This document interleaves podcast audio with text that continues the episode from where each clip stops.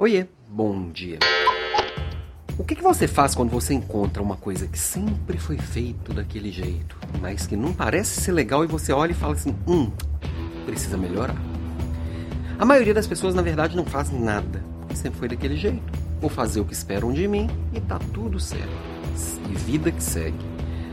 Agora, alguns inquietos precisam ir lá e corrigir, precisam ir lá e botar a boca no trombone e mostrar que aquilo não tá legal. Se posicionar.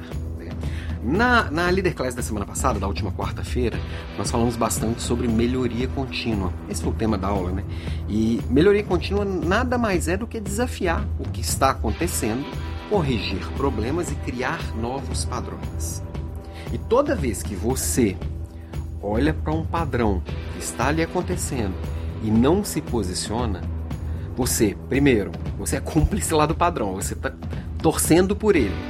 E segundo, você está evitando que um novo padrão entre, melhore, evolua, influencie na vida de todo mundo que está ali em volta. Se você enxergou e não se posicionou, te faltou responsabilidade, inclusive.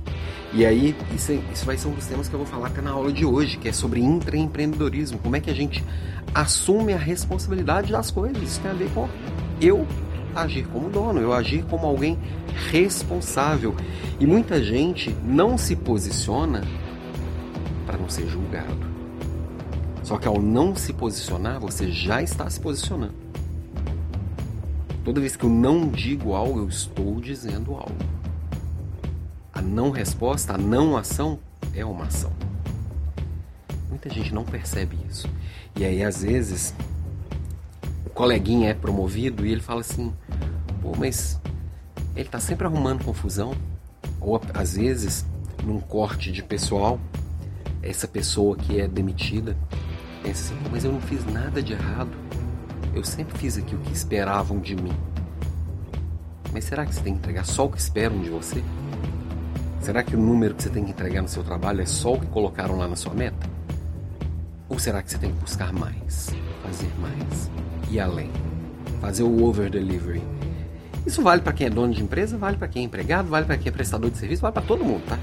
É, então minha provocação de hoje é assim: primeira coisa, observe e se posicione. Sempre. Claro que tem jeitos e jeitos de se posicionar, né? Escolha um jeito bom e construtivo, ok? Beijo para você e até amanhã.